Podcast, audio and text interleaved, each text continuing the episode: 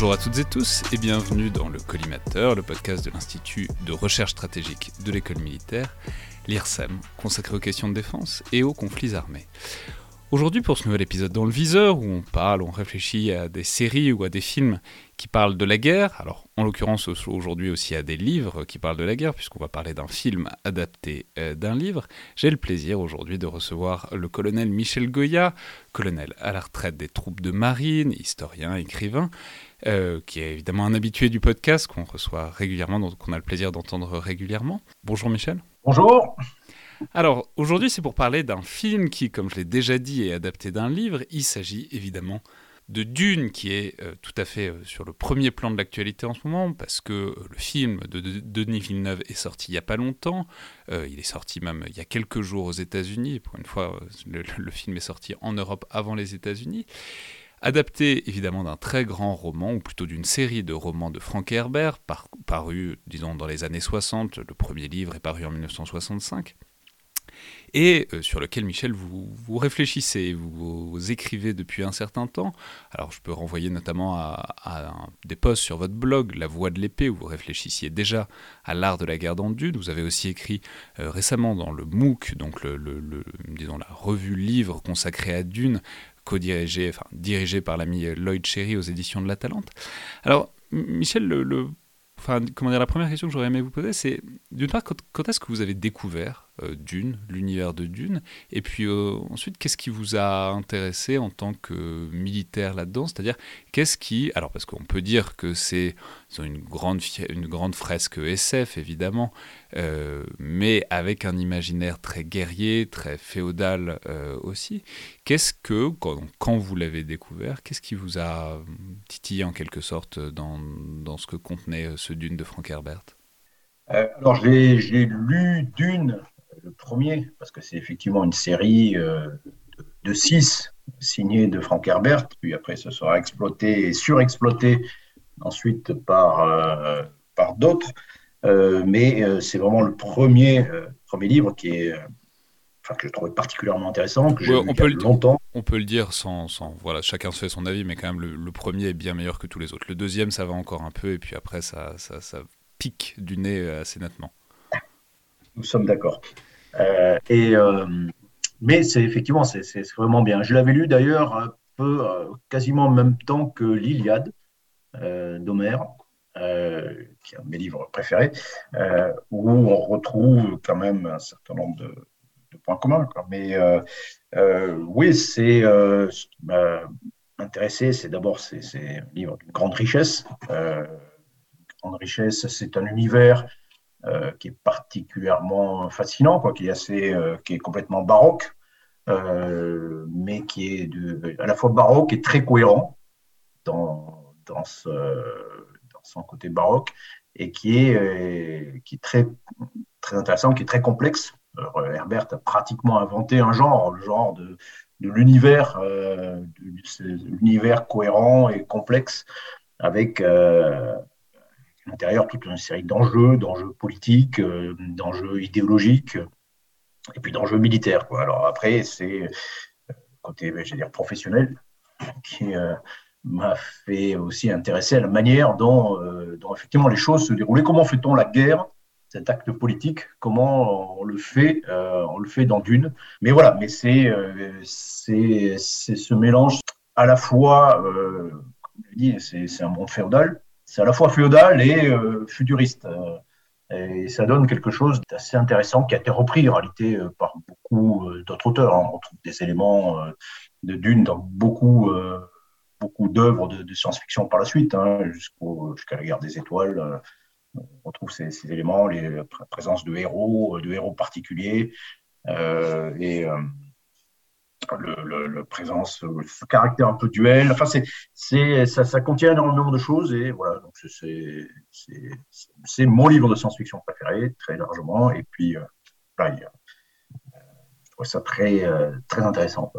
Alors, on et on y retrouve aussi oui, beaucoup de choses aussi qui, qui sont euh, utiles, intéressantes dans, dans l'art de la guerre. Hein. Bah, justement, c'est un art de la guerre assez subtil qui est décrit parce que c'est à la fois un monde alors c'est là que la, féodalité est pertinente parce que à la fois c'est un monde, plutôt un univers qui est fait par des grandes maisons, qui rappelle évidemment les grandes maisons nobles, disons, de, de l'époque médiévale au sens large, pas que médiévale d'ailleurs.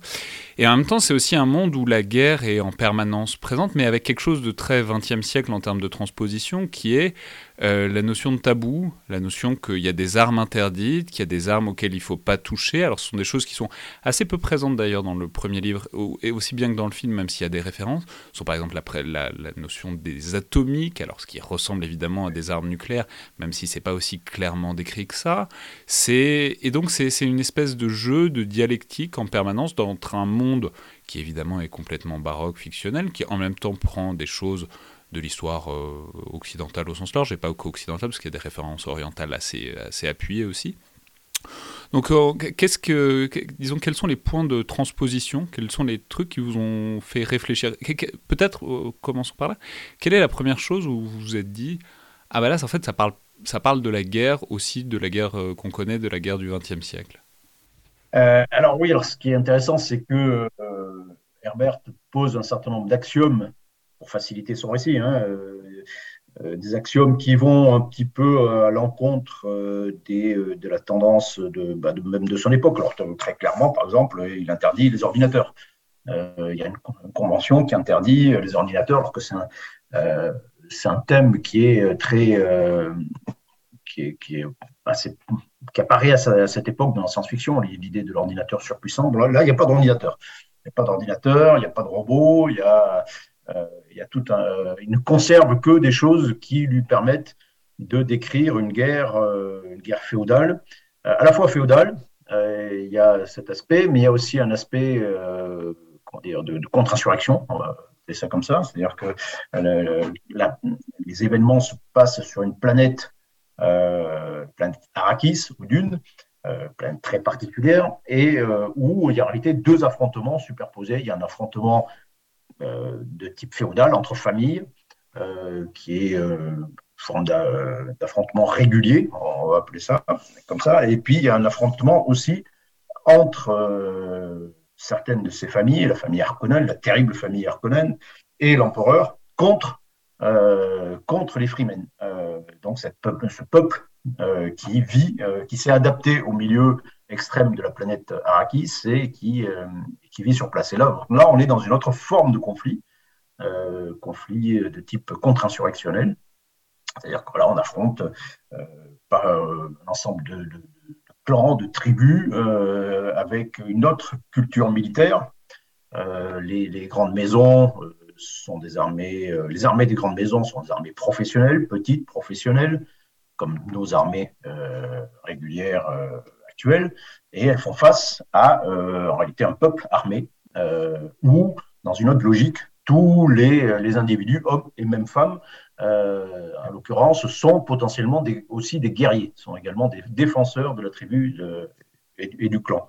Et donc, on est dans une autre forme de, guerre, où lorsque j'ai commencé à écrire effectivement là-dessus, c'était, on y était en, plein, que ce soit en, en Irak ou en Afghanistan. Bon, on y est toujours, hein, au Sahel, on est quand même un peu dans, euh, en plus, le sable en plus, euh, on, est quand même dans quelque chose un peu, un peu d'équivalent. Donc c'est euh, aussi ce, cette forme de conflit très en réalité très contemporaine qui qui apparaît dans, dans, le livre et qui est qui est, intéressante. Hein. Il y a, on voit bien que toute la logique, par exemple, de de cette petite armée. Les, les, armées des grandes maisons, de ces grandes maisons dans, dans, Dune, sont des petites armées par nécessité, parce que la guerre dans Dune, comme dans euh, l'Europe médiévale, ça coûte très cher.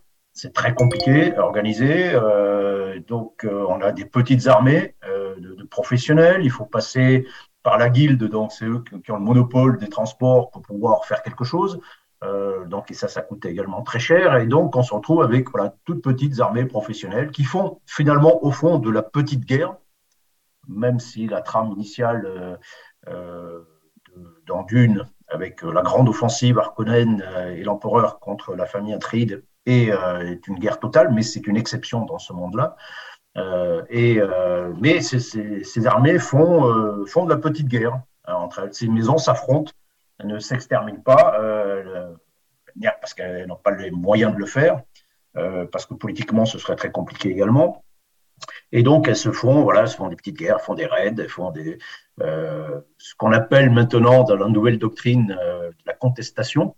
Voilà, ce que j'ai tendance à appeler de la confrontation, c'est de la petite guerre. On, on, fait pression les uns sur les autres pour obtenir des gains politiques. Bon. Et, et cette forme de guerre se, se, retrouve confrontée effectivement à un peuple qui, lui, un peuple en guerre. Quoi. et là, c'est un peu on se retrouve un petit peu dans la même configuration que euh, les armées des princes 18e, enfin, euh, après la Révolution française, les, armées euh, des princes européens, petites armées professionnelles, face à la France révolutionnaire, quoi, et aux armées de masse de la France révolutionnaire.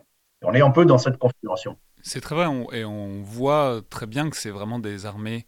Enfin, c'est l'habitude d'une guerre limitée et normée et structuré qui fait face à, sur Dune, et c'est pour ça que c'est un endroit intéressant, au fait de la guerre totale, puisque c'est un peuple qui est en quelque sorte en lutte existentielle euh, totale, puisqu'il s'agit de lutter contre un envahisseur qui exploite sa planète et qui menace de la détruire. Et donc il y, a une sorte de télescopage entre ce que peut être une une société où la guerre est rangée dans un coin, où elle est normée, où elle est structurée, et euh, face à une société qui est euh, en péril euh, existentiel et qui du coup doit se déployer totalement face à cette guerre. Et en fait, c'est là que c'est intéressant. Évidemment, Frank Herbert ne pouvait pas avoir en tête l'échec des contre-insurrections du 21e siècle, mais peut-être qu'il avait en tête ceux du 20e siècle, qui, n'a pas été avare en échec de contre-insurrection. Cette idée que bah, quand il y a un tel décalage et une telle dissymétrie de motivation, en fait, c'est globalement aux acteurs les plus motivés que sur le long terme, euh, la victoire revient. Oui, euh, bien sûr. Alors, euh, il y a effectivement les exemples de la guerre au XXe siècle.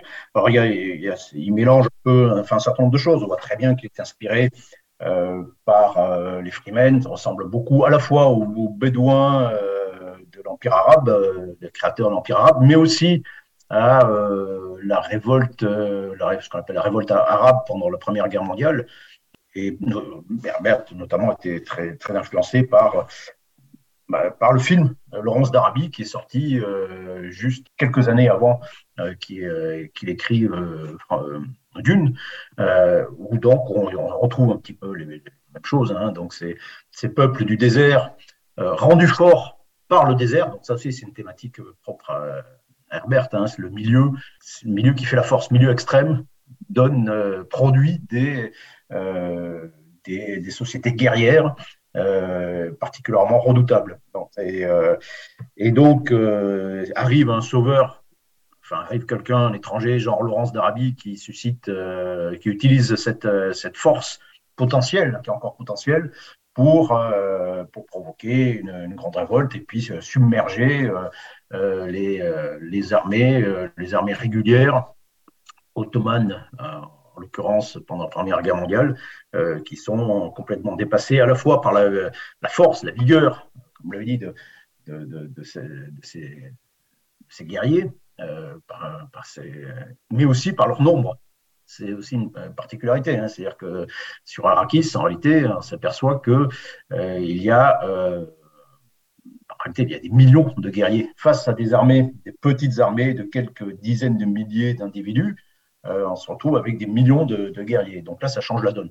Et ce qui change aussi la donne, d'ailleurs, c'est euh, sur, euh, sur, la guerre, la guerre, dans la guerre sur Arrakis, c'est aussi l'alliance entre ces guerriers et quand même une maison.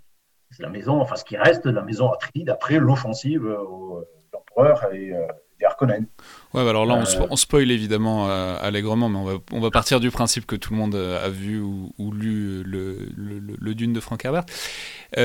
Mais simplement, effectivement, et, c'est ce qui est intéressant, c'est que vous soulignez, notamment, je crois que c'est dans votre post de blog, qu'en fait, c'est pas évident. Euh, il y a une espèce d'orientalisme, de truc de, de ah, ces, ces peuples qui sont euh, coincés au fin, au fin fond des sables, c'est ça qui les rend si durs et si redoutables. Vous soulignez que, bon, oui, enfin, non, en fait, si on regarde euh, de d'une manière ah, générale.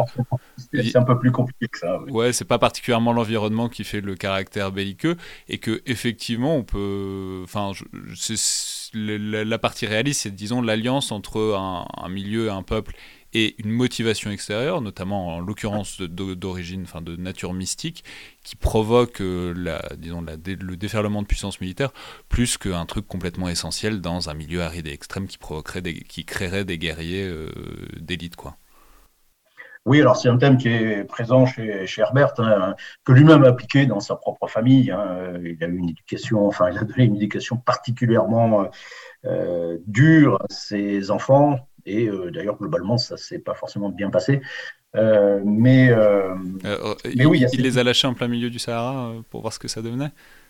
Non, enfin, je sais pas. Je crois que, enfin, il était, il, est, il, est, aussi un peu, comment dire, dans, il est d'une époque pour le coup, où on croit que l'on peut modeler l'individu. Euh, on est encore dans cet esprit très euh, issu du behaviorisme que l'individu peut être euh, modelé, peut devenir très différent en fonction des, stimuli, des stimuli qu'il reçoit. Donc c'est un thème qui est très, très courant à l'époque. et donc lui, va, je crois qu'il va appliquer, je crois qu'il utiliser des détecteurs de mensonges pour pour l'éducation de ses, euh, fils. Euh, bon, bref.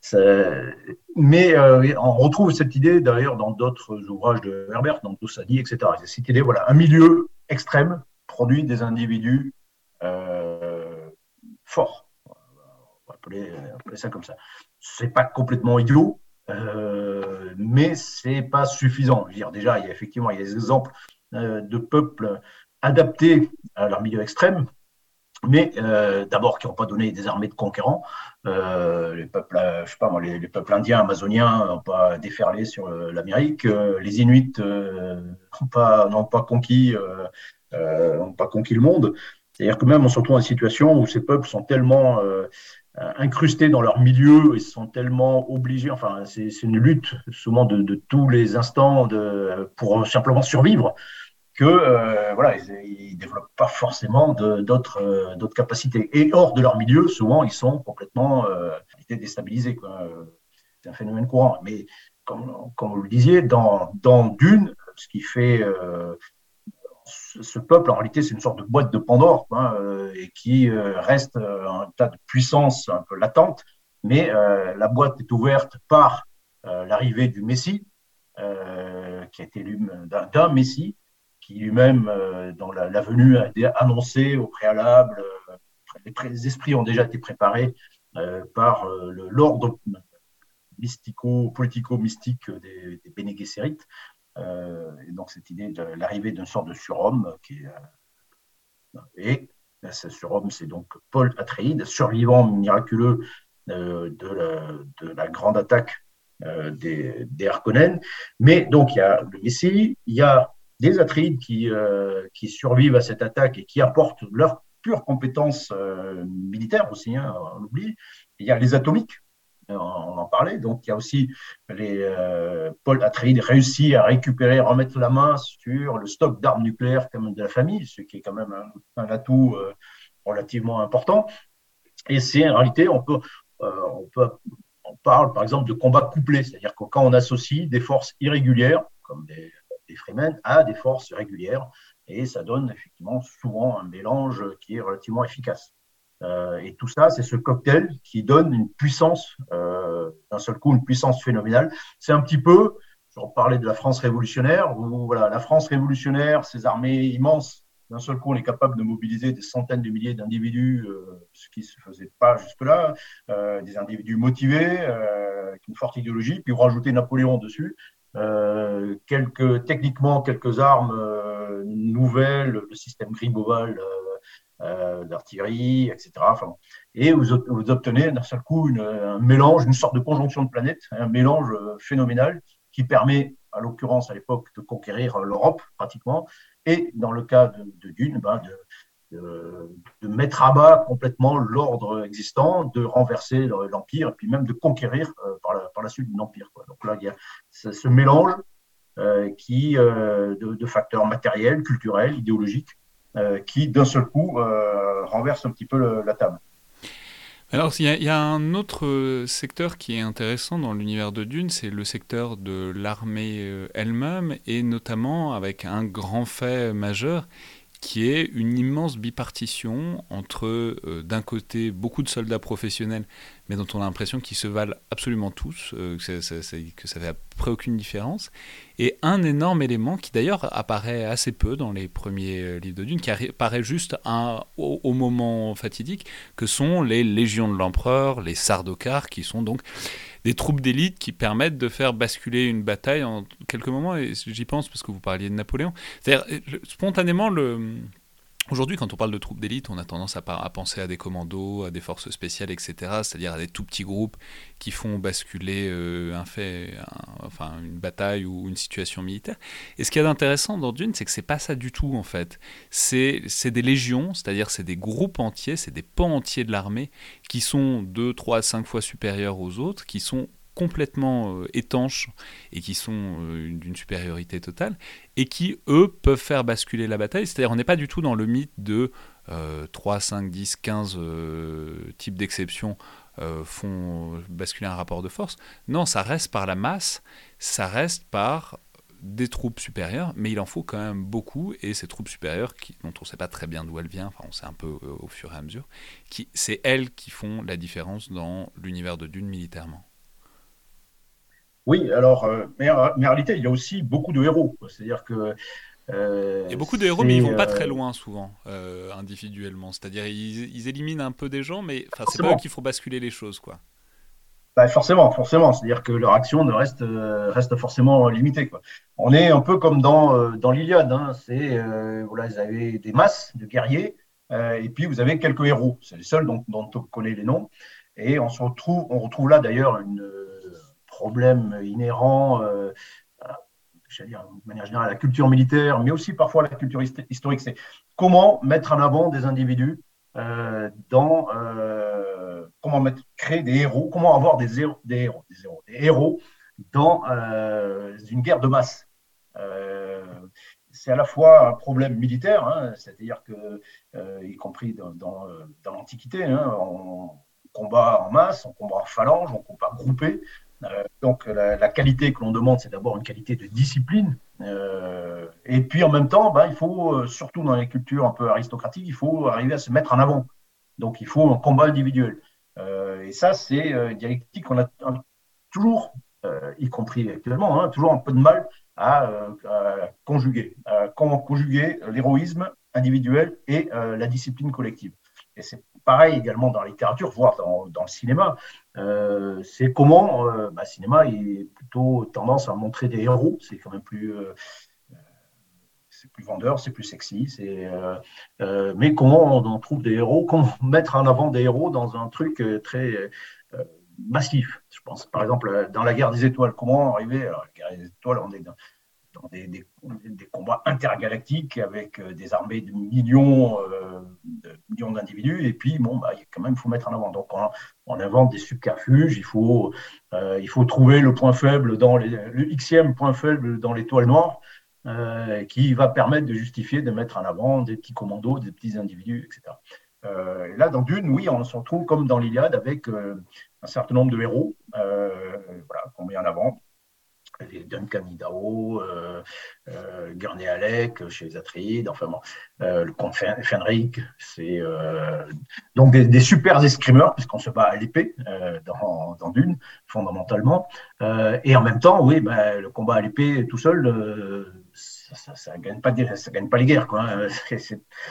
et donc, il, faut, il faut introduire un élément intermédiaire, c'est-à-dire qu'il faut, euh, on introduit effectivement des troupes d'élite euh, qui font la différence euh, véritablement sur le champ de bataille. ce sont les Sardaukars de l'empereur, dont d'ailleurs on peut se demander si comment il peut les utiliser, parce que chaque fois qu'ils les utilise, ils troublent l'équilibre politique et ça suscite de grandes réactions. Donc, globalement, on peut se demander à quoi sert finalement cette armée. Bon.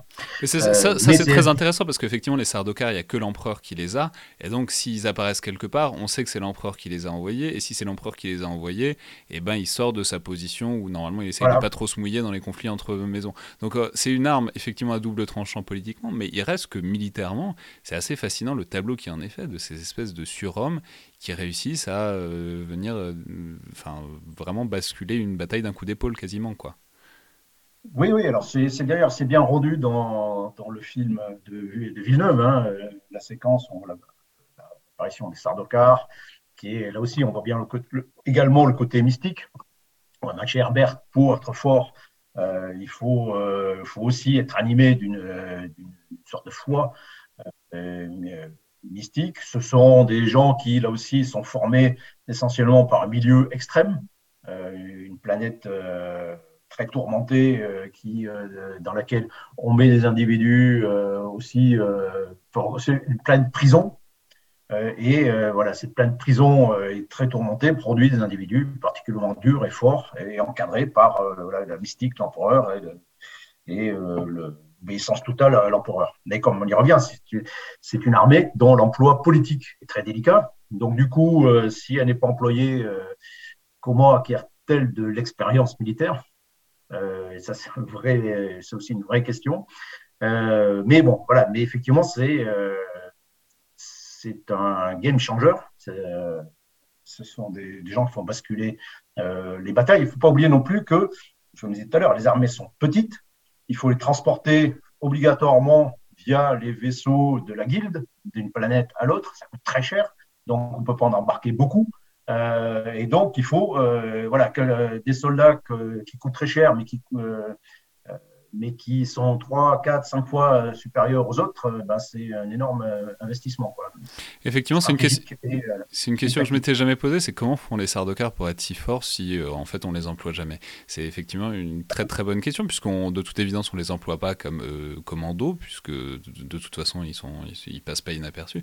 Donc comment est-ce qu'ils débarquent de leur prison et automatiquement ils sont supérieurs aux autres si jamais ils font de bataille en temps normal, s'ils sont purement de la dissuasion en temps normal c'est une, bonne question. Il y a cette idée que voilà, ils sont euh, intrinsèquement forts euh, et puissants par euh, leur, à la fois le milieu, leur entraînement, etc. etc. Ce qui n'est pas forcément évident.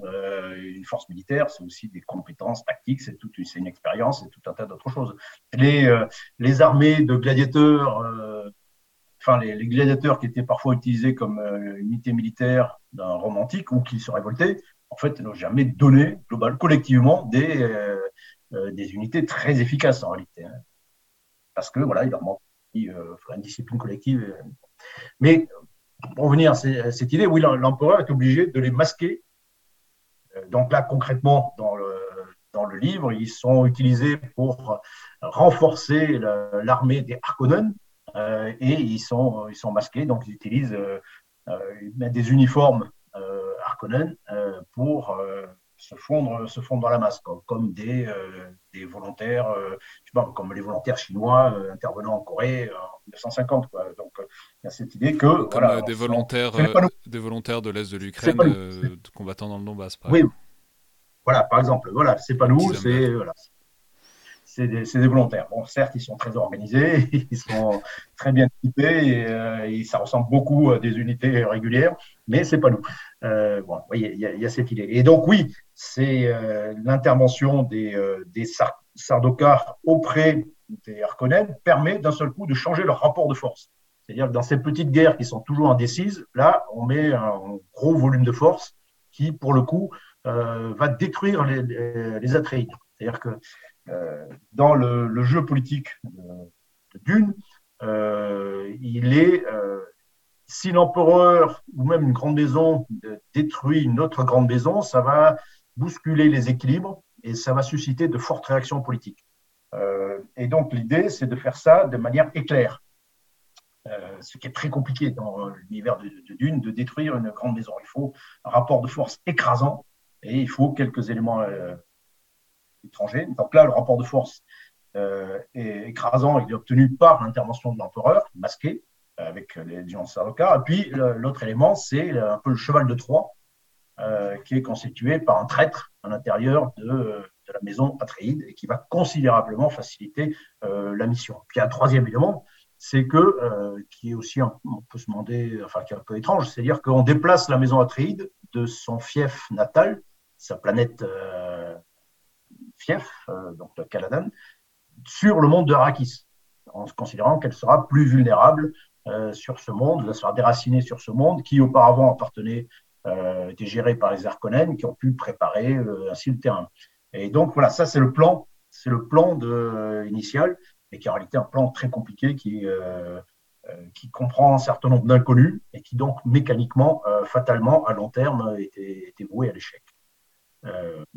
voilà, mais, mais il y a cette idée, alors c'est intéressant dans la mesure où les Atréides, la maison Atréide se disent descendants d'Agamemnon, on revient à la guerre de Troie, euh, et qui sont euh, finalement euh, trahis par une sorte de cheval qui se retrouve à, cheval de Troie qui se retrouve à l'intérieur de la maison, qui a une mission très compliquée au passage. Hein. Là, on spoil complètement, mais où il tue, il doit à la fois tuer le, duc Leto et le, chef de, de, la maison Atréide, et en même temps abaisser les défenses, parce que il y a quand même un élément technologique important qui est ce qu'on appelle les, champs de force Holtzmann. Donc, c'est des champs de force voilà, qui protègent, comme des châteaux forts, des châteaux forts, euh, les sites principaux et qui protègent aussi les individus. Hein.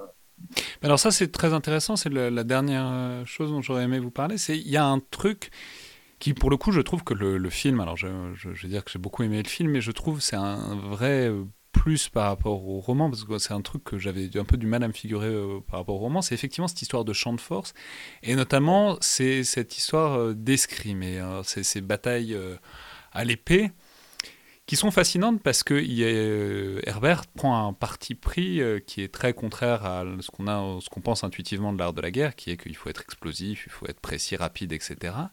Et en gros, ces champs de force sont donc des armures individuelles qui ne peuvent être pénétrées au contraire que si on va lentement, qui ne protègent que contre les attaques rapides et brutales. Et du coup, si on veut les défaire, il faut réussir à être lent dans un combat qui est par ailleurs très rapide.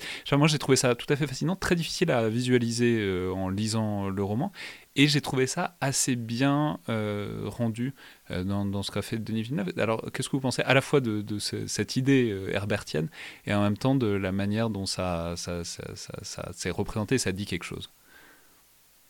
Oui, alors c'est un peu, un, coup de génie du roman. C'est un truc très intéressant qui permet de réintroduire le duel à l'épée, quand même. Euh, les gens se battent à l'épée dans un, univers de, science-fiction euh, euh,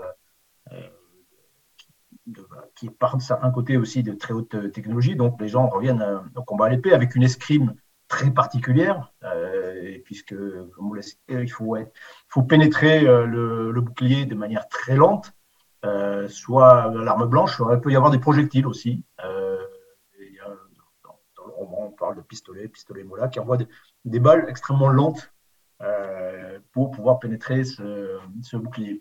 Euh, et donc, ça, ça réduit effectivement l'art du combat, l'art de la guerre, mais l'art du combat à euh, du combat rapproché, qu'on pourrait imaginer aussi collectif, hein, pour imaginer combat de phalange, etc., mais qui introduit une, une escrime particulière. Alors, ce qui est intéressant, c'est que ces boucliers n'opèrent pas dans le désert, dans le désert d'Arakis. Sinon, ils énervent les, les gros vers euh, les vers géants, et c'est jamais une bonne idée d'énerver un, un, ver géant.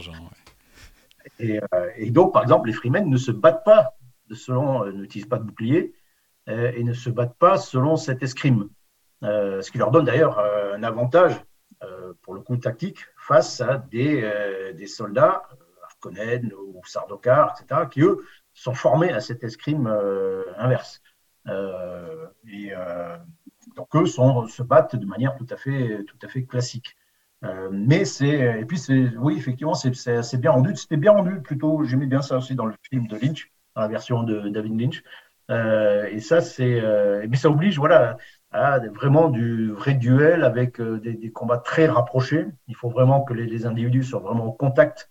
ils doivent se toucher véritablement pour pouvoir arriver à, se porter des coups euh, des, coups. Au passage, ça rend, euh, ça rend le combat très compliqué aussi. Hein. C'est-à-dire c'est très, euh, c'est très compliqué de tuer, de tuer des combattants adverses dans Dune. c'est la, défense, d'une manière générale, l'emporte très largement sur, sur l'attaque.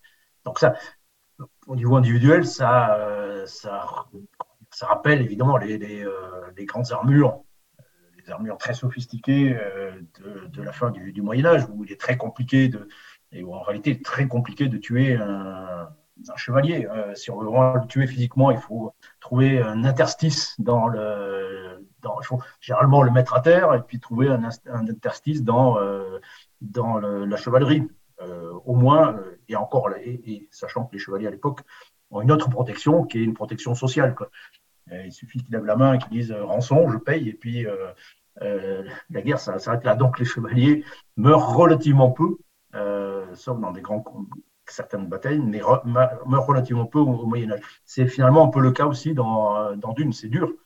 Euh, c'est dur de, tuer un combattant, un combattant adverse. Euh, et c'est dur, de, pour le coup aussi, de, de, faire de grandes batailles, c'est dur de gagner des batailles, c'est dur de gagner des guerres. Donc normalement, c'est des choses qui peuvent euh, durer très longtemps. mais dans le livre, même quand, quand Paul Atreides devient le grand messie, le grand leader des, euh, des, Freemen euh, et qui mène une guérilla. C'est une guérilla qui dure pendant cinq ans euh, avant d'arriver, d'amener aux conditions qui vont permettre d'avoir une bataille décisive, une nouvelle bataille décisive. C'est très vrai. C'est très vrai, et c'est pour ça que c'est intéressant, c'est que ça, montre un, monde euh, globalement statique qui d'un coup est emporté par quelque chose, euh, et c'est pour ça qu'il y a une espèce de souffle épique dans ce roman, c'est qu'on montre un truc un peu gangréné, cadenassé, euh, corseté, qui d'un coup saute sous l'effet d'une pression, et notamment d'une, on a déjà parlé un peu, mais d'une pression mystique, religieuse, ce qui pose aussi de manière assez intéressante, disons, l'interaction entre un appareil militaire, un dispositif tactique et euh, ce qu'on pourrait éventuellement qualifier de supplément d'âme euh, pour, euh, pour faire basculer les choses. C'est-à-dire qu'à disons à équilibre stable, enfin à système stable, doit répondre un élément perturbateur qui généralement passe pas vraiment d'un point de vue capacitaire, qui passe plus d'un point de vue moral, psychique, voire religieux. Oui, c'est, bah, je reviens un peu à cette métaphore de, la Révolution française. C'est-à-dire que d'un seul coup, euh, les armées sont aussi des, sont des, des, structures socioculturelles hein, euh, euh, qui, reposent également sur un certain nombre de présupposés. au moment du XVIIIe siècle, on est encore dans, dans, un système aristocratique où l'aristocratie se réserve le monopole, même pas de l'emploi de la force, mais de, le monopole de certaines valeurs. Pour, dire simple, euh, seuls les nobles euh, euh, disposent de l'honneur et sont capables de se battre courageusement.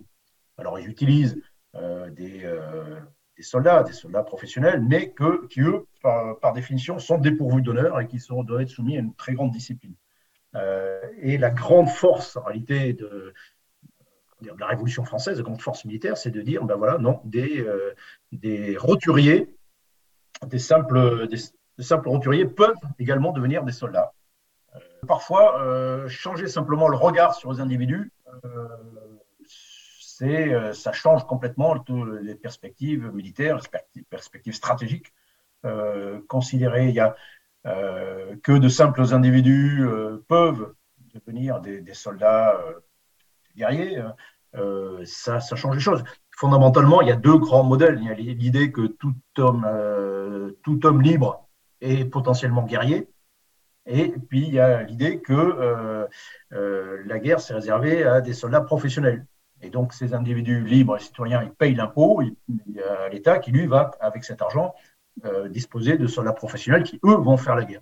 Donc, c'est deux modèles qu'on retrouve encore, hein, même dans, dans l'éthos un peu américain, il y a cette idée du, euh, du, milicien, euh, du, soldat, du soldat citoyen qui prend son arme et qui va faire la guerre, par exemple. Euh, mais dans d'autres cultures plus, européennes, notamment, c'est intéressant d'ailleurs, c'est pendant la guerre de 100 ans, notamment, qu'en France, on, décide de, passer d'une logique à l'autre et de professionnaliser complètement l'armée, de réserver l'acte militaire à certains individus particuliers. Euh, mais quand on change d'un seul coup de, bascule, euh, ben, on se retrouve effectivement avec euh, d'autres logiques.